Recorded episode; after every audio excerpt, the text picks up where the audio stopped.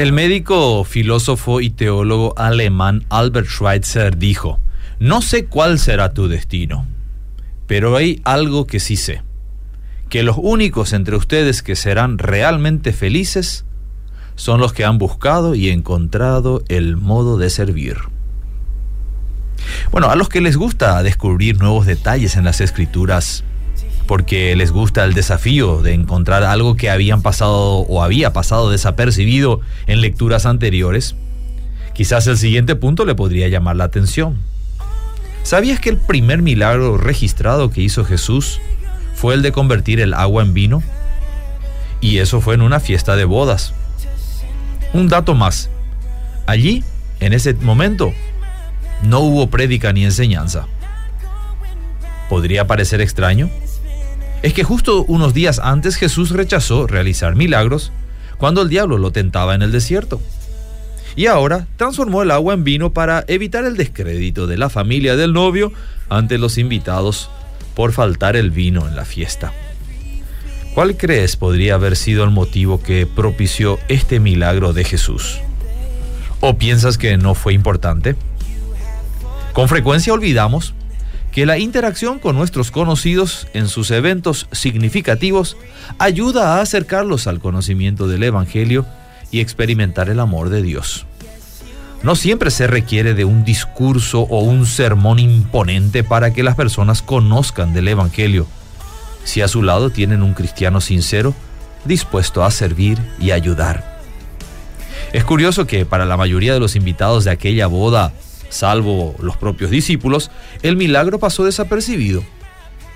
Sí, los asistentes creyeron que el dueño de la casa había dejado el buen vino para ofrecerlo después, durante el resto de la velada. Jesús no reclamó que todos supieran que el milagro lo había hecho él con su poder y su gloria.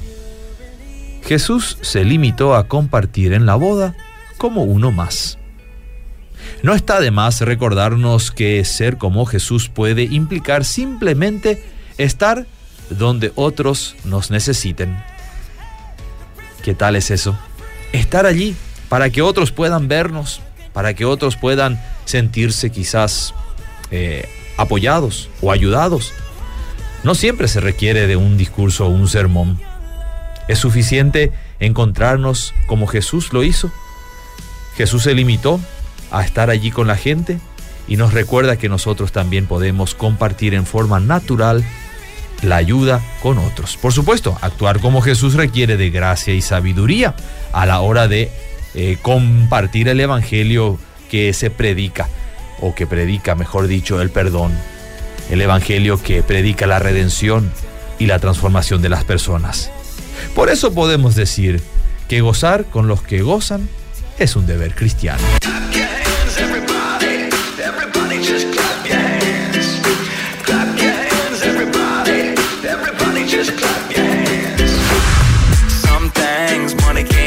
but a man's gotta eat. Bread don't just fall the sky and land at your feet. I was trying to fly high, I, but I ran low like I'm sitting on E, and my well ran dry. I, till you came and made it. You fill my cup up till it overflows, and it's the sweetest love that I've ever known.